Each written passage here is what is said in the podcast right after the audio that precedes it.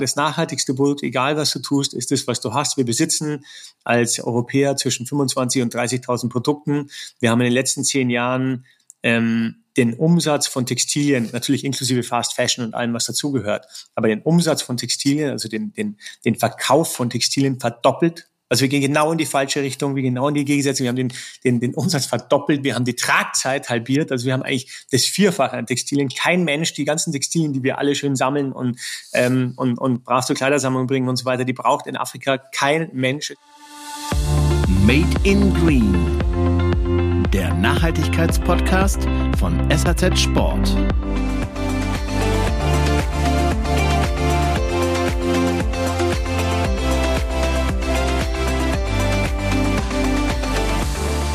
Grüße euch und herzlich willkommen zu einer neuen Ausgabe von Made in Green, dem Nachhaltigkeitspodcast von SAZ Sport. In der letzten Ausgabe habe ich mit Ronald Schwarzenbrunner von Atomic gesprochen über die speziellen Herausforderungen der Skiindustrie und den ersten Klimagipfel der Skiindustrie. Hier könnt ihr gerne noch mal reinlauschen. Made in Green findet ihr auf den Podcast-Portalen von Spotify und Apple Podcast. Am besten gleich den Kanal von SAZ Sport abonnieren. Mein heutiger Gast, der kommt gerade von ganz oben zurück, von einer Expedition und gemeinsam mit seinem Partner, dem Bergführer Prakash Sherpa, ist er in 12 Stunden und 35 Minuten auf den Cho-Oyu, den sechsthöchsten Berg der Erde, gestiegen. Es ist Benedikt Böhm, internationaler Geschäftsführer von Dynafit. Und ich bin Ralf Kerkeling, euer Gastgeber, Host wie immer und heiße nun Benedikt willkommen. Hallo, lieber Benedikt. Hallo Ralf, wie geht's? Ja, sehr gut. Ähm, die Frage müsste ich eigentlich eher an dich richten. Wie geht's dir? Ich bin schon wieder äh, voll in der Mühle. Ich bin seit einer Woche hier und ja, bin schon wieder voll akklimatisiert auf der Höhe, die wir hier haben, mit allem drum und dran. Ja, wir haben ein kleines Vorgespräch gehabt, bevor wir gleich auf die Produktionsthemen zu sprechen kommen und alle Vor- und Nachteile, was Nachhaltigkeitsstrategien betrifft und eure quasi euren Stand bei diesen Sachen, würde ich gerne ganz kurz auf deine Expedition eingehen, denn man hat ja auch nicht so oft mit Leuten zu tun, die in so großer Höhe unterwegs äh, sind oder waren. Was begeistert dich an diesem Extrembergsteigen und was waren jetzt die besonderen Herausforderungen in Tibet, äh, was diesen Berg speziell betrifft? Okay, also ich, ich mach's, ich mach, ich versuche jetzt wirklich kurz zu machen, okay. also ich glaube, die besondere Herausforderung war vor allem Tibet. Da dürfte nämlich jetzt vier Jahre niemand mehr rein. Jetzt darf auch schon niemand mehr rein. Es ist wieder alles gesperrt. Also es war wirklich ein, eine ganz kurze Öffnung, die, die Tibet hatte. Mhm. Und da haben einige Leute monatelang auf ihre Visums gewartet. Ich habe nur in Anführungsstrichen fünf Tagen gewartet.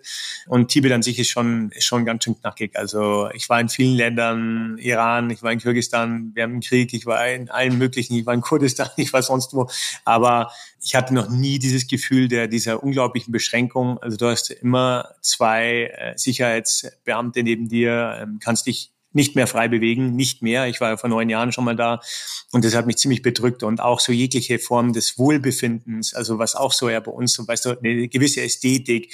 Du kommst irgendwo rein und zur Ästhetik brauchst kein, kein Reichtum, das sieht man Nepal. Nepal hat wahrscheinlich noch weniger Geld wie Tibet, aber alles wird bemalt, alles wird irgendwie geschnitzt, alles wird gemacht und teilweise in diesen Hotelzimmern, wo wir so auf, auf der Anreise waren, hatte ich echt das Gefühl, ich muss jetzt die Pulsadern aufschneiden oder so. Also es war, es oh war so dermaßen einfach wirklich keine Form der, der Liebe, muss ich schon fast sagen. Und Liebe ist ja doch eines der großen Grundbedürfnisse, die wir haben. Also das hat mich echt ganz schön belastet und auch irgendwie beschäftigt, muss ich echt sagen, weil, weil du auch spürst, dass diese Kultur halt, diese, diese einst tibetische reiche Kultur, sieben Jahre in Tibet und so viele werden es kennen, da ist halt nicht mehr so viel übrig und ja, und dann am Berg wurde es dann immer besser, weil du natürlich dann immer mehr die Freiheit geschnuppert hast und dich da auch frei bewegen konntest. Und ich hatte eigentlich diesen Berg schon lange auf der Liste, weil er vor Skifahren für Skifahren so genial ist. Also weil er einfach für Skifahren so toll ausschaut. Und es gibt ja nicht so viele 8000er. Ich war ja an einigen, die jetzt für Skifahren wirklich gemacht sind. Also gemacht ist er auch nicht. Man muss da schon auch äh, schauen, wie man da durchs gelbe Band durchkommt und einige Abseilstellen dann weiter unten im Eisbruch und so. Aber dennoch äh, ist er wirklich ein toller Berg, den man als guter Skifahrer schon irgendwie hinbekommt, ganz gut. Aber auch das wurde verboten. Also ist auch ein so. großes Thema. Meine Skiabfahrt wurde auch verboten äh, von den chinesischen Behörden. Aus welchen Gründen auch immer, angeblich aus sicherheitstechnischen Gründen, wo ich gesagt habe, für mich ist es halt viel sicherer, wenn ich da schnell aus der Todeszone wieder rauskomme. Und ja, und so haben wir probiert, diesen Berg zu machen, möglichst schnell. Und haben es am Ende geschafft, in 12 Stunden 35 direkt vom Basecamp aufzusteigen. Und es war mit dem Prakash zusammen eine tolle Expedition, aber mit vielen Begleiterscheinungen, auch mit krassen Trends, die im Bergsteigen sich verändern. Vielleicht ist nur ganz kurz noch Klammer auf, Klammer zu. Der Nims-Style, also der Nims, den die viele vielleicht hier kennen durch die Netflix-Doku 14 Peaks, war auch da und hat da inzwischen es perfekt vermarktet, hat da wirklich einen Trend kreiert. Also jeden Bergsteiger, den man da trifft, also muss so ein Bergsteiger-Tourist, muss man fast sagen, ja, weil, weil richtige Bergsteiger trifft man wenige, sagt nur noch 14 Peaks also der hat dieses Thema 14 Peaks geschafft, völlig zu demokratisieren und zu kommerzialisieren. Mhm. Also das, was für, vielleicht für ganz wenigen Leuten vorbehalten war, selbst mit Sauerstoff, hat er jetzt mit einer riesen Logistik, mit, mit großen Mannschaften, mit Sauerstoff ohne Ende und so weiter, schafft er das jetzt für jeder Mann und jeder Frau. Es gibt auch sehr viele Frauen, die das probieren und so kommen dann die Leute aus Taiwan, aus Pakistan, aus Indien, aus USA, aus sonst was, die eben versuchen, möglichst kurz ihre 14 8000er abzuarbeiten mit viel Sauerstoff, die, die, die halt keine eigenen Entscheidungen treffen. Und das schaut natürlich im Lebenslauf dann am Ende super aus. Und es war schon, war schon sehr interessant zu sehen, was sich da, was sich da tut und wie der, wie der Bergsport nochmal auf eine überkommerzialisierte Spitze getrieben wird. Mhm ach Gott, wie schaffe ich jetzt den Sprung äh, von so einem, äh, ja, ich, also ich kann das auch verstehen, das, das habe ich auch im Vorgespräch gemerkt, Benedikt, das äh, bewegt dich auch immer noch und da müssen wir uns auf jeden Fall an anderer Stelle auch nochmal äh, austauschen zu. Ich äh, wage jetzt einfach den harten Bruch und zwar habe ich eingangs schon davon erzählt, dass ich mich in der letzten Ausgabe von, ähm, von diesem Podcast mit dem Ronald unterhalten habe und Atomic hat ja einen, einen Klimagipfel äh, initialisiert und das auch, das passt jetzt eigentlich auch als Überleitung dann doch wieder. Es gibt irgendwie ähm, Kritik von Athletenseite, mehr aber im alpinen Sektor an der Ausrichtung und Auslegung der Wettkämpfe und dem Umgang damit und auch Greenwashing äh, steht im Raum. Hast du da in Teilen was mitbekommen? Warst du vielleicht sogar auch auf dem Summit anwesend, obwohl du mehr im Skitouring-Bereich unterwegs bist? Nein, ich war nicht in dem, an dem Summit anwesend, aber ich bin natürlich vernetzt, auch in die Skiindustrie sehr stark und bekomme das schon am Rande, am Rande mit, absolut. Ja. Was hast du mitbekommen und wie bewertest du das aus deiner Sicht? Naja, also sagen wir mal so, ich versuche jetzt einfach mal mit einem, mit einem Hausmannsverstand hinzugehen. Mhm. Ja. Also gestern habe ich mich mit einem Sternreporter getroffen, der mir Bilder aus, aus Sölden gezeigt hat, wo da gerade die, der Schnee zusammen oder das, was davon übrig ist, zusammengeschaufelt wird und so weiter. Mhm. Ich glaube, das gilt für alle, ja. Es gilt, glaube ich, auch für, auch für uns hier in den Bayerischen Alpen, in, in, in dem, was wir, dem Stückchen, was wir davon haben, wie viel Sinn macht es mit den Veränderungen, die wir haben, uns, uns weiter an gewissen Dingen festzuhalten. Also ich glaube, wir müssen uns dort alle verändern. Wir natürlich auch, es beschäftigt mich auch mit Dynafit. Ja, also ich versuche das wirklich so in meinem Mikro, aber auch natürlich in dem Makrobereich irgendwie zu, zu beleuchten und sagen, was können wir tun, wie können wir uns dort ja einfach davon, davon befreien, weil äh, nur daran auf Zwang festzuhalten und, und das mit großer Kraft, mit großen Kraftanstrengungen, wie soll ich sagen, dahin zu bolzen, das macht ja auch keinen Spaß. Also ich glaube, wir haben es ja letztes Jahr gesehen, wie wir alle so beim Skifahren waren. Boah, also wo du dir, wo du dich schon fragst, wie, wie lange, also wie lange ist da der Spaßfaktor noch groß? Ja, selbst wenn die Pisten jetzt perfekt vorbereitet sind und gemacht sind und du bist dann da irgendwo, ja, irgendwo bei uns halt da in den, in den Alpen und, und, und bist da auf dieser einzigen kleinen weißen Spur, die zwar toll präpariert ist und schaust links und rechts ins Grüne. Also ich weiß nicht, wie lange das noch machbar ist. Also ich glaube, wir brauchen da einfach, ähm, wir, wir brauchen da einfach schon ein großes, ein großes Umdenken, aber das wird dann sowieso automatisch kommen. Ist halt nur die Frage, ob es früher oder später kommt. Mhm. Und wenn wir das jetzt auf Produktionen beziehen, so, es wird ganz, ganz äh, viel darüber gesprochen, dass ähm, CO2 reduziert werden soll, neutralisiert werden soll. Zwei völlig äh, unterschiedliche Begrifflichkeiten in dem Zusammenhang. Steigen wir da doch mal bei Dynafit ein. Was habt ihr vor? Was plant ihr an Produktion, an Produkten, an Veränderungen? Beginnen wir doch mal mit den, mit den Produkten. Was für neue Produkte kreiert ihr gerade im Bezug auf Recycling-Themen? Gut, da gibt es natürlich einfach, wir haben ja eine wahnsinnig große Produktpalette, mhm. also von Ski bis zu äh, bis zu Softcodes, wie wir es nennen. Also wir, wir trennen ja zwischen Hardcodes und Softcodes. Mhm. Ich würde mich in dem Fall jetzt mal ein bisschen auf die Softcodes konzentrieren, mhm. wo wir natürlich auch am meisten Teile verkaufen, wo wir auch am meisten Umsatz machen, wo wir, da reden wir von, keine Ahnung, von Millionen von Teilen. Bei, bei, bei Hardcodes reden wir halt von maximal Hunderttausenden von Teilen oder sowas. Und dort ist zum Glück schon eine Riesenbewegung, sagen wir mal so, wo du, wo, wo ich, wo wir jetzt inzwischen ja äh, fast 80 Prozent unserer Produkte aus recycelten Fabrics machen und wo auch das Angebot sich inzwischen halt so entwickelt hat, weil du einfach siehst, es ist auch ein, zum Glück auch ein, ein Wettbewerbsfaktor geworden. Also auch die Supplier und Subsupplier und so weiter müssten sich da aufstellen. Auch die asiatischen, die da inzwischen schauen müssen, Fabric Supplier, Insulation Supplier, alle möglichen müssen irgendwie schauen, okay, wie kriegen wir, wie kriegen wir das hin, weil ja jeden dieses Thema beschäftigt.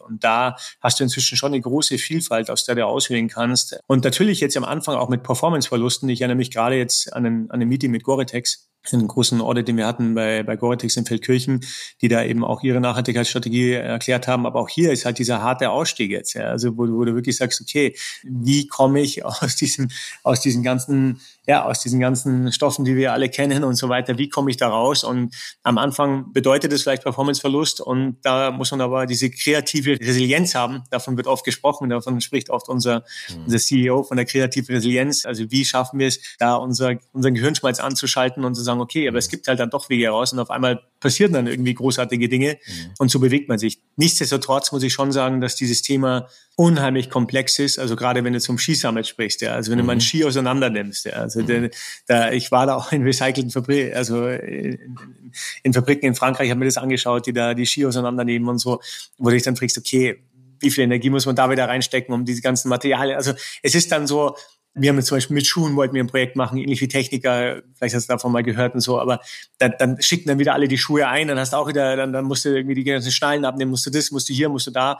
Also es ist schon massiv, also sobald du in, eine, in einen Materialmix reinkommst, muss man einfach sagen, dass da hast du einfach oder haben wir echt große Herausforderungen. Ja, weil egal, ob das jetzt gerade in der Hardware, Bindungen, Stöcke, Skischuhe, Ski, was weiß ich, also wo du einfach, wo du so diese ganze Vielfalt hast, die du dann irgendwie wieder auseinanderklamüsern musst und du kannst halt jetzt noch keinen Ski mit Plastikhand machen oder, oder was auch immer und so weiter. Also da wird zwar auch Step by Step was kommen, aber long story short, ich habe da mein, mein Team von ja, von meinem direkten Führungskreis, wo wir sehr offen miteinander umgehen und auch sehr kritisch und wir gesagt haben, hey, was ist wirklich das Added Value, was wir liefern können? Was ist der Mehrwert, den wir liefern können? Wo können wir den maximalen Impact schaffen? Und ich glaube, was wir jetzt versuchen und was so die Quintessenz waren, wo wir den Hauptaugenmerk, sagen wir mal, neben natürlich vielen anderen Dingen, Fairware Foundation, wo wir drin sind, äh, ich glaube das fünfte Mal in VE Leader Status, also jetzt Klammer auf, Klammer zu, äh, Apparel, Blue, Blue Sign und alles, was natürlich, sagen wir mal, als Hygiene sowieso weiterläuft, ist jetzt unser größter Energieeinsatz in das Thema wirklich Langlebigkeit. Wir gesagt haben, das, das nachhaltigste Produkt, egal was du tust, ist das, was du hast. Wir besitzen als Europäer zwischen 25 und 30.000 Produkten. Wir haben in den letzten zehn Jahren den Umsatz von Textilien, natürlich inklusive Fast Fashion und allem, was dazugehört, aber den Umsatz von Textilien, also den, den, den Verkauf von Textilien verdoppelt also wir gehen genau in die falsche Richtung, wir gehen genau in die Gegensätze. Wir haben den, den, den Umsatz verdoppelt, wir haben die Tragzeit halbiert. Also wir haben eigentlich das Vierfache an Textilien. Kein Mensch, die ganzen Textilien, die wir alle schön sammeln und brav zur Kleidersammlung bringen und so weiter, die braucht in Afrika kein Mensch. Es gibt dort Müllberge an Textilien. Niemand weiß, was, was mit diesem Zeug, wie das zu verwenden ist und sonst was. Also da kannst du dann, das ist einfach völlige Überschwemmung weil wir diese Textilien gar nicht mehr, gar nicht mehr abarbeiten können. Und wo wir gesagt haben, wir müssen das Thema Langlebigkeit wirklich für uns anpacken, das cool machen, das sexy machen, das muss Spaß machen und das wirklich als unseren Beitrag verstehen. Und deswegen gibt's ja eben auch diese lebenslange Garantie. Und das ist das, was wir jetzt eben gerade jetzt ausrollen, jetzt zum, zum Oktober. Und was schon eine riesen Zäsur ist und auch eine riesen Transformation. Ich würde fast sagen, es ist die größte Transformation, die wir je hatten, obwohl wir schon einige hatten mit reiner Wintersportmarke, in den Sommersport und so. Aber das ist schon ein, ein riesen, ein riesen, ein riesen Kasten, den wir da versuchen zu drehen. Okay, jetzt hast du ganz, ganz viele Sachen äh, Sorry, schon angesprochen. Ja. Nö, nö, nicht wunderbar so. Ich habe die Frage ja auch sehr, sehr offen formuliert und war gespannt, ähm, in welche Richtung du antworten wirst. Jetzt hast du schon ganz, ganz viele Bereiche angesprochen. Ich würde jetzt gerne so ein bisschen durchsortieren und natürlich auch auf diese äh, Lifetime Guarantee von euch zu sprechen kommen. Als erstes aber nochmal den Sprung zurück. Du hast es gerade ähm, auch angesprochen, ihr habt jetzt noch mehr produziert oder die Industrie produziert eigentlich in Teilen noch viel, viel mehr als früher. Es wird alles hochskaliert und du hast da auch ein bisschen Kritik geäußert, dass es sich in die andere Richtung eigentlich entwickeln müsste. Das sind aber ja die großen Herausforderungen, vor der Unternehmen stehen. Hat die Skiindustrie einfach da auch noch eine besondere Verantwortung? Siehst du die oder alle Industrien, die im Outdoor-Segment zugange sind? Also ich glaube, alle haben hoffentlich dieselbe Verantwortung. Mhm. Es ist nun mal unser, unser Planeten, es ist unsere verdammte Aufgabe, den irgendwie auf die Reihe zu bekommen und den lebenswert zu machen für die Generationen, die da kommen. Also ich glaube, wenn wir alle in die Kinder, in die Augen unserer Kinder schauen, dann sind wir einfach alle alle dort gleich, gleich betroffen. Ich würde es vielleicht anders formulieren. Ich würde sagen, die Autoindustrie, da ist natürlich ein besonders kritisches Augenmerk nochmal drauf. Mhm. Zu Recht, ja, zu Recht, weil wir, wir, wir, wir sind da draußen in der Natur, wir haben da vielleicht nochmal eine, besondere, einen besonderen Bezug und deswegen hoffentlich auch eine größere Eigenverantwortung, so will ich es beschreiben, ja, eine größere Eigenverantwortung im Sinne zu sagen, hey, was können wir dort machen? Wir als Familienunternehmen doppelt und dreifach, die Familie Oberrauch, also mit dem Heiner und, und der Ruth, da ist es wirklich, das ist, das ist ein persönliches Anliegen. Die Ruth, also die Tochter vom Heiner, hat das wirklich schon vor Jahren, wie sie in die Firma gekommen ist, vorangetrieben, hat die CSR-Abteilung gegründet, die heute wirklich ein fester Bestandteil ist, die überall ihre Finger drin hat, ja, was, was auch unangenehm ist und was dazugehört. Aber ja, zum Glück haben wir, sagen wir mal, dieses besondere Augenmerk auch der Konsumenten darauf. Und wir sollten es als Chance sehen, dass wir hoffentlich vielleicht eine Vorreiterrolle einnehmen können. Also ich glaube, es ist noch nicht ganz bewiesen, ob wir das schaffen oder nicht. Aber ich glaube, wir haben die große Chance, wirklich zu sagen, hey, wir, wir sollten eine Industrie sein, die da echt mit gutem Beispiel vorangeht, die kein Greenwashing betreibt, die vielleicht auch sagt, hey, das Produkt kostet vielleicht jetzt mal einen Tick mehr, aber wir kriegen es dafür auf die Reihe und die da, die da auch Trends kreieren kann. Also ich glaube auch nochmal dieses Thema Langlebigkeit, weil es schon eben dieser große Mindshift ist, weil früher ging es ganz klar darum, maximal verkaufen, ja, aber dieser große Mindshift im Sinne, wo wir große interne Diskussionen hatten, da war ich, hey, wollen wir jetzt nichts mehr verkaufen und was soll, also die Leute hatten Angst um ihren Arbeitsplatz, auch vielleicht teilweise zu Recht, ja, wir sind ja auch da wieder verpflichtet, den Leuten, aber auch wie der Inhaber sagt, ja, äh, vielleicht ist es in der Zukunft weniger, aber besser. Ja? Also diesen, diesen Anspruch und dieses Umdenken hinzubekommen und da auch eine Vorreiter zu sein im, im Sinne des Coolness-Faktors, weil den haben wir ja schon, also als, als Industrie, ja, wo du sagst, hey, wir könnten schon eine Vorreiterrolle einnehmen, jetzt zum Beispiel auch den, den Gegentrend des Fast Fashion, zu sagen, hey, es ist toll, dass du was lange trägst und du bist eigentlich, das ist eigentlich der Nebulisierungscharakter und du wirst daran erkannt und das ist eigentlich was, das muss ja nicht schäbig sein, sondern es hat, es hat Stil. Ja? Und, und ich glaube, da können wir schon helfen, Mindsets so ein bisschen zu, zu ändern und Trends auch zu kreieren. Wir unterbrechen für eine kurze Werbepause. Habt ihr schon mal über ein Abonnement der SRZ Sport nachgedacht? Hier gibt es verschiedenste Varianten. Angefangen beim Monatsabo Digital Plus, über das Jahresabo Digital Plus. Beide Digitalangebote beinhalten die aktuellen Ausgaben von SRZ Sport oder Sports Fashion als E-Paper und einen Zugang zum Online-Archiv. Dann gibt es noch das Jahresabo Premium Plus Paket. Zusätzlich zu den digitalen Inhalten bekommt ihr alle Printausgaben von SRZ Sport in den Briefkasten geliefert. Für Unternehmen, bei denen gleich mehrere Kolleginnen das Angebot von SRZ Sport nutzen möchten, erstellen wir euch ein individuelles maßgeschneidertes Angebot. Optional natürlich auch mit den Printmagazinen kombinierbar. Schaut doch mal vorbei auf srzsport.de slash Abonnement und lasst euch euer individuelles Angebot erstellen. Und nun zurück zum Interview. Mhm. Hast du denn den Eindruck, dass jetzt so ein bisschen Input passiert ist durch diesen Ski-Summit? Und damit möchte ich das Thema Ski-Summit dann aber auch abschließen. Also, dass jetzt die Branche mehr zusammenarbeiten möchte, ähm, sich austauschen möchte und dieses nach vorne schiebt?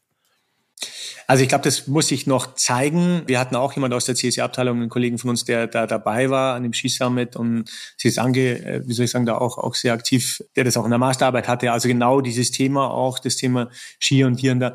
Ich glaube, gerade da, wie soll ich sagen, will ich die Erwartungen jetzt nicht über, also als Außenstehender, ja, aber trotzdem jemand, der, der irgendwie dabei ist, würde ich die Erwartungen jetzt nicht überziehen, weil ich, weil ich denke, es ist schon auch ein Riesenfaktor, aber der nur zusammen gelöst werden kann. Ich würde mich wahnsinnig freuen, wenn man es echt schafft, dass man dort in der, in der Zusammenarbeit, soll ich sagen, den nächsten Schritt erreicht.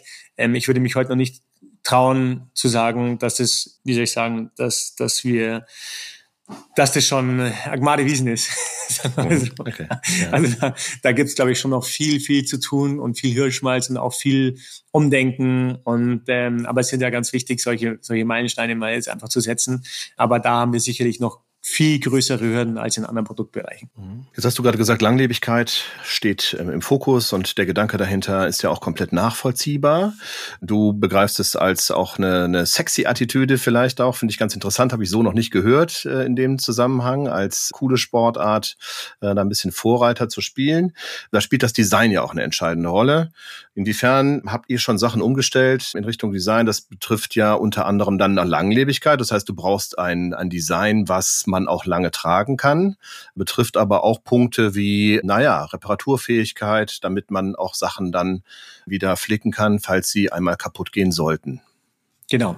Und das ist diese krasse Umstellung, Ralf. Also nicht mhm. nur die, das Mindset, was sich eben mhm. geändert hat im Sinne von, hey, wir, uns macht es Spaß, ein Produkt möglichst lange zu tragen. Also was ja auch schon intern anfängt. Also kommt jetzt jemand, ich bin glaube ich das erste Beispiel, mir sagen immer, du schaust dir mal aus, wie vor, sieht man, wie die Kollektionen vor 20 Jahren waren und so. Aber mir macht das halt, ich habe das deswegen auch so vorangetrieben, weil wir eben mit den Produkten ja zusammenwachsen. Also wenn ich jetzt halt am Choyo war, dann werde ich nie vergessen, mit welcher Hose ich diesen Gipfel gemacht habe, in 12 Stunden 35 oder was auch immer. Das sind ja Dinge, da hast du eine emotionale, die nimmst du und hast ein, und das war eigentlich dein, also bevor der Seilpartner kommt, bevor der Prakash kommt, also war, ist eigentlich das, dass du bist ja nur ein guter Seilpartner, wenn dein Zeug funktioniert. Also wenn du für dich selber, und das sind ja Dinge, mit denen du zusammenschweißt. Der erste hat dann seine erste Skitour damit gemacht, der erste hat das und so weiter und so fort. Und du sprichst genau die richtigen Punkte an. Auf der einen Seite das Design, wo ich mir weniger Sorgen mache, weil ich glaube, das, das kann sogar, also wir leben ja immer in Wellen, das siehst du ja, also jetzt auf einmal kommen wieder die 80er, ja, dann denke ich mir, oh Gott, wo bin ich, habe ich jetzt irgendwie 20 Jahre geschlafen oder, na, 40 ist es schon her. Und dann kommt wieder das, also das ist eigentlich das, wo du siehst, die, die, ja, also diese, diese zeitlosen Teile, das, das glaube ich, kriegt man ganz gut hin.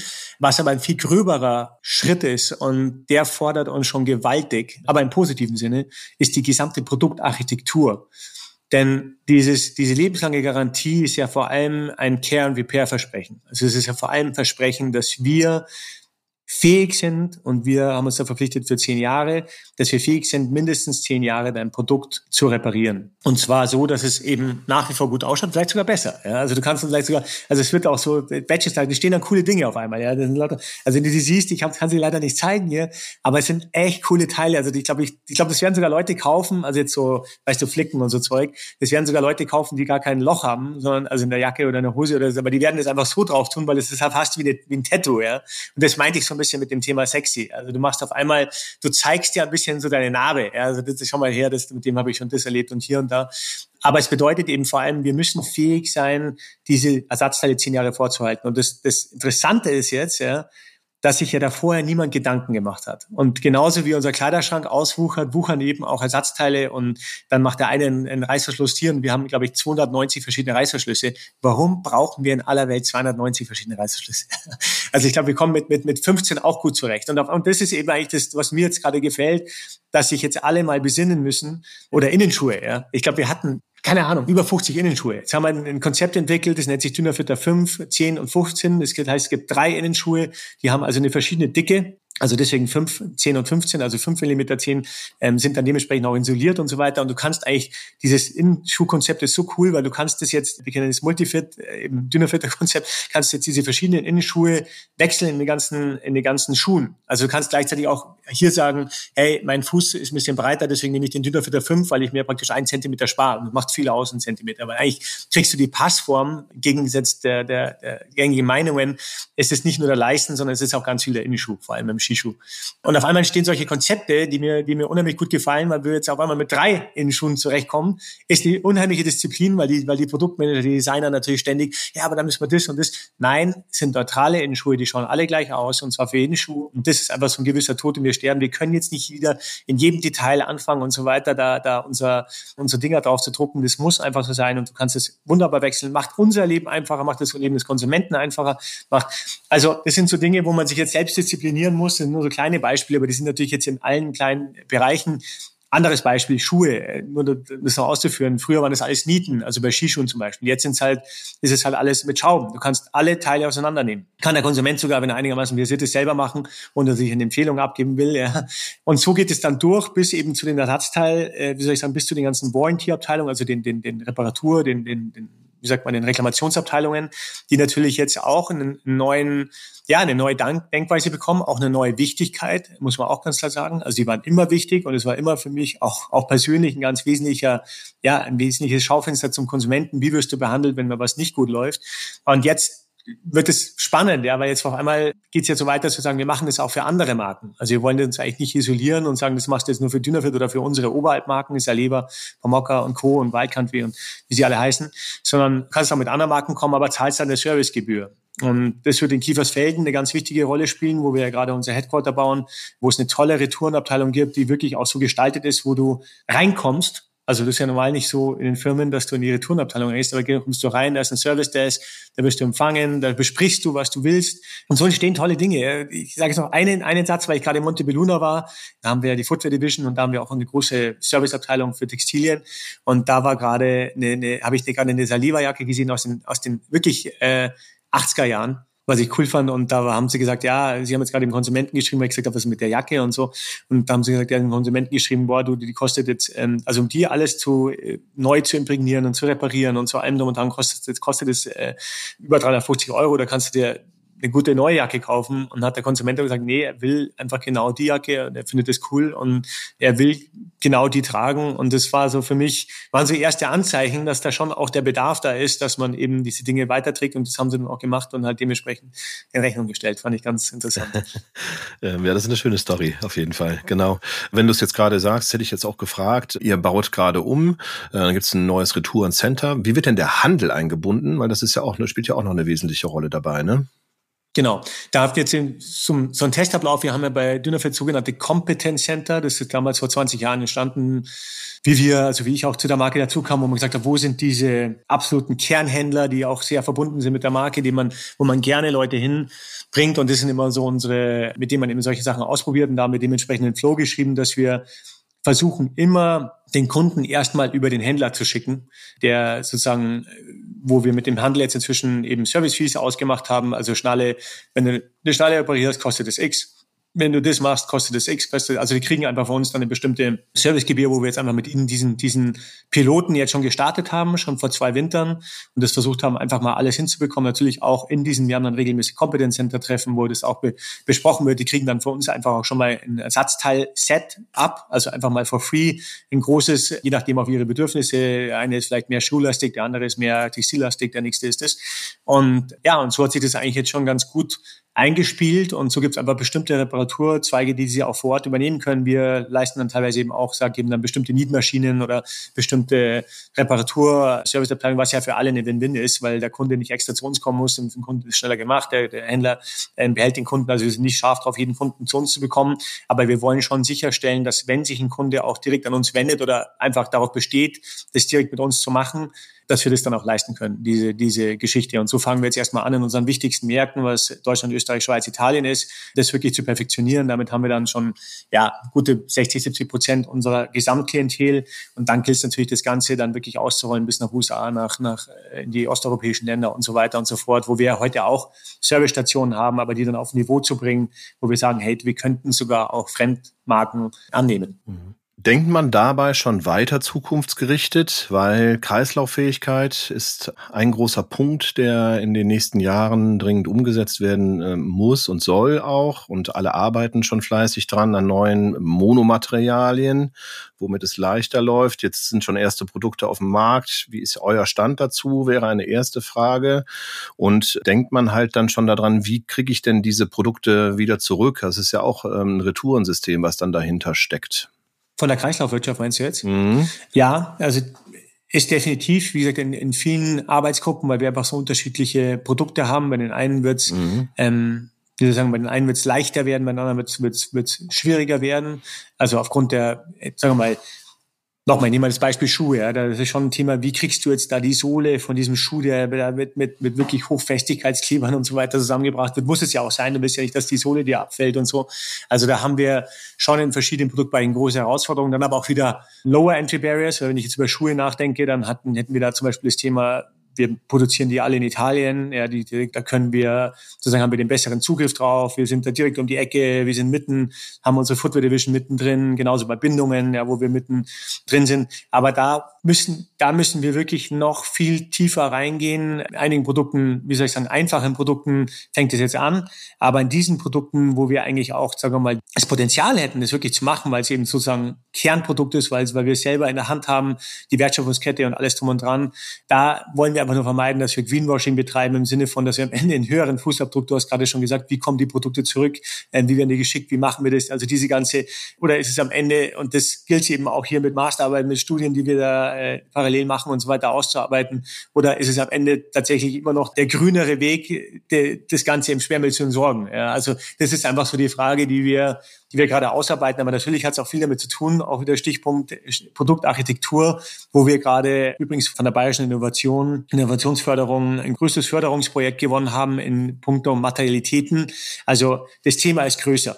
Ich glaube, wenn wir das angehen, dann müssen wir uns wirklich größere Gedanken machen, wie können wir mit einer neuen Produktreihe das sinnvoll starten. Ja, und jetzt nicht versuchen, irgendwas zwanghaft auf eine alte Produktreihe zu adaptieren, was am Ende dann irgendwie, also linke, also wo wir am Ende keinen wirklichen Mehrwert geschaffen haben.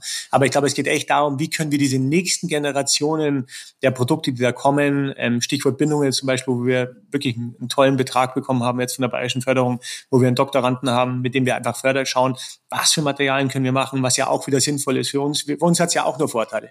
Also wenn wir mit gleichen Materialien arbeiten, wenn wir da hinkommen und so weiter und so fort. Das Stichwort Kunststoff zum Beispiel. Genau. Und so sind, ist da in, in, in allen äh, Produktbereichen großer Umbruch und, und zum Glück auch ein großer Druck, aber auch ein großer eigengemachter Druck. Mhm. Ihr seid ja jetzt eine, eine Performance-Marke, also auf Dynafit greift man in der Regel zurück, wenn man sich schnell am Berg bewegen möchte. Jetzt werden Produkte immer leichter, ist ja ein Trend, ja, generell, nicht nur für Performance-Produkte, aber bei euch ja bestimmt auch.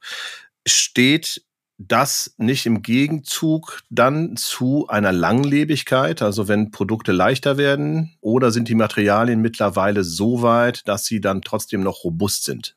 Ich glaube, das ist genau unsere Herausforderung und das hat mir auch so Spaß gemacht an dem Projekt der, der lebenslangen Garantie und der Langlebigkeit, mhm. dass es genau gilt, diese Dinge zu vereinen. Also Performance, ich kann nicht am Choyo sagen, ja, ist jetzt leicht, aber dafür bricht mir jetzt vielleicht der Ski oder so. Das geht nicht. Ja, also wir müssen, wir, wir sind im, im absoluten Alpinen und im Wettkampfgelände unterwegs. Die Marke ist High Performance, aber ähm, ist eben Formel 1 und da muss es auch klappen, ja, da muss es durchgehen. Also die Dinge müssen sitzen. Und ich glaube, diese beiden in, in, in, in den, also diese beiden Dinge, ja, Leichtigkeit und Langlebigkeit in Einklang zu bekommen, ist ja eine große DNA der Marke. Also wenn man jetzt zurückschaut, dann ist ja die Bindung das allerbeste Beispiel. Ja, der Fritz Bartel, der vor vor jetzt fast 40 Jahren die, die Lotik-Bindung erfunden hat und damit das Gewicht um auf ein Zehntel reduziert hat, des herkömmlichen Gewichts, aber trotzdem geschafft hat, ein enorm solides Produkt zu bauen. Das ist unsere, unser täglich Brot. Ja. Also wie schaffen wir es, all diese Tests, die wir haben, also wenn ich jetzt auch an Bindungen denke, jetzt bei uns in München oder dann in Kiefersfelden, was da an Tests läuft, was da an, an Sicherheits, ja, an Sicherheitsmaßstäben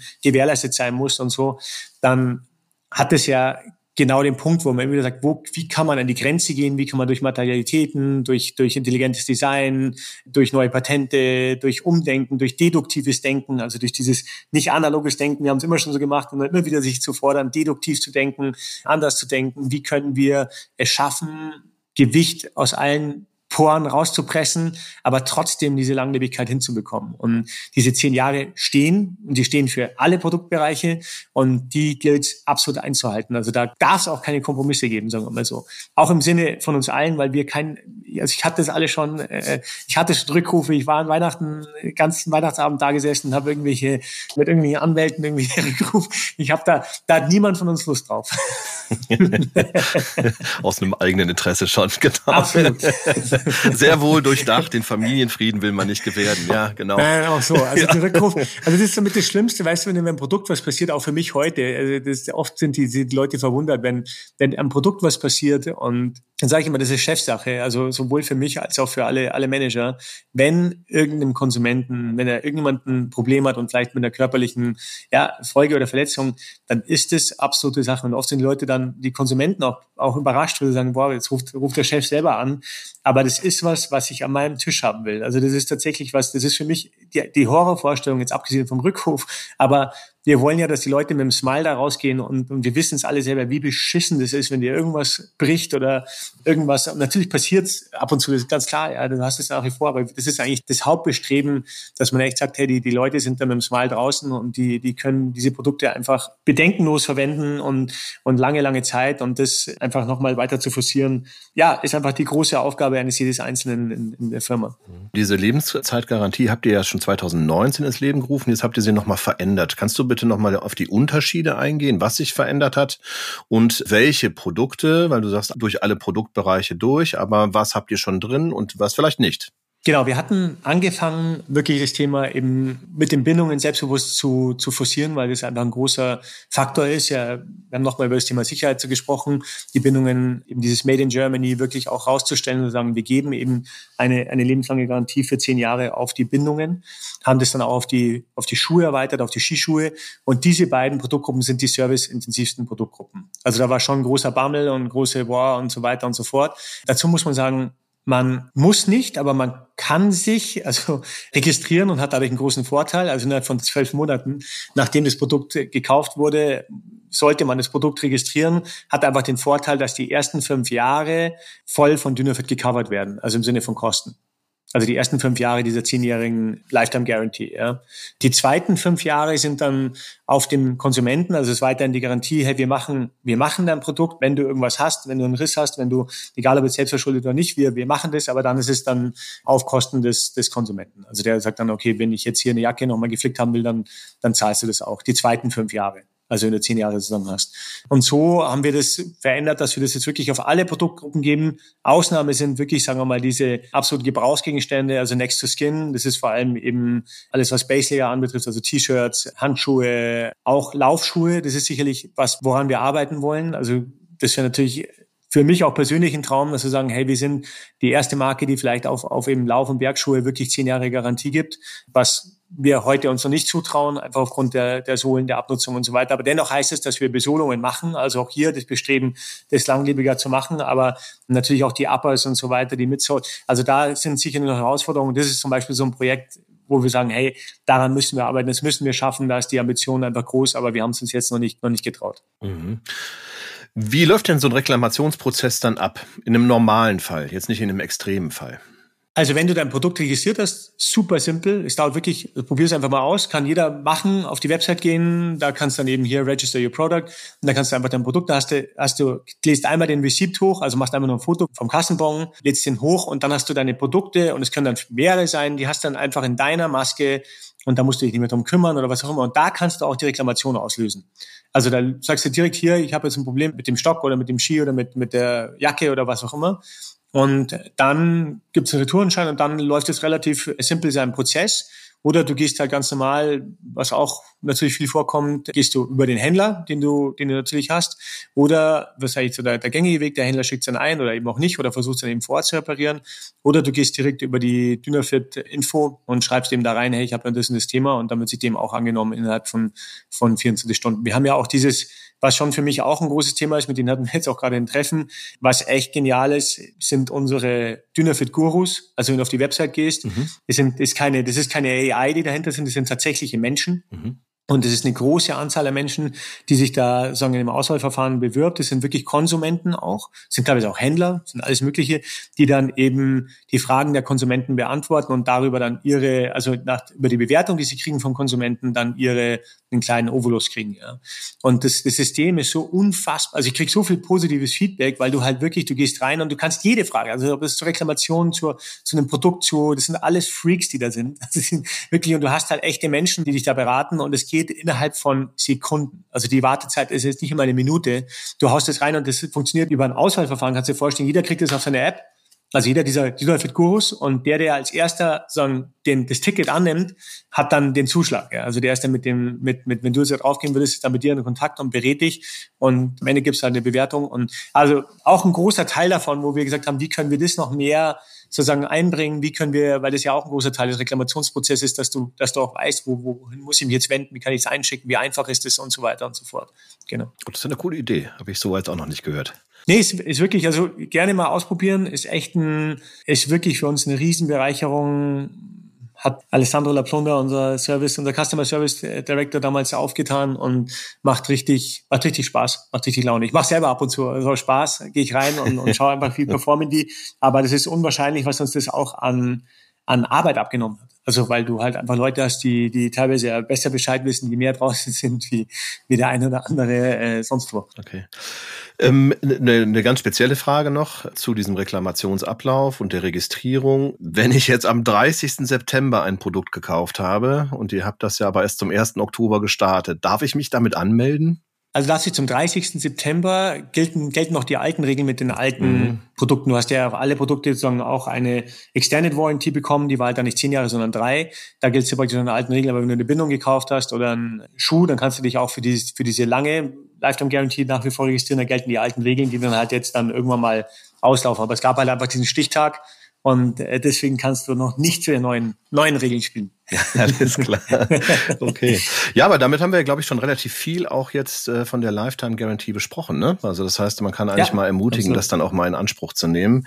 Ich würde gerne ganz kurz auf die Verantwortung eines Unternehmers zu sprechen kommen im Zuge auch der Nachhaltigkeit, weil es zu diesen drei Säulen der Nachhaltigkeit zählt ja auch der soziale Aspekt. Wie begreifst du deine Rolle in diesem Zusammenhang und vielleicht auch den Führungsstil? Also jetzt wirklich mein, mhm. für mich persönlich, weißt ja. du?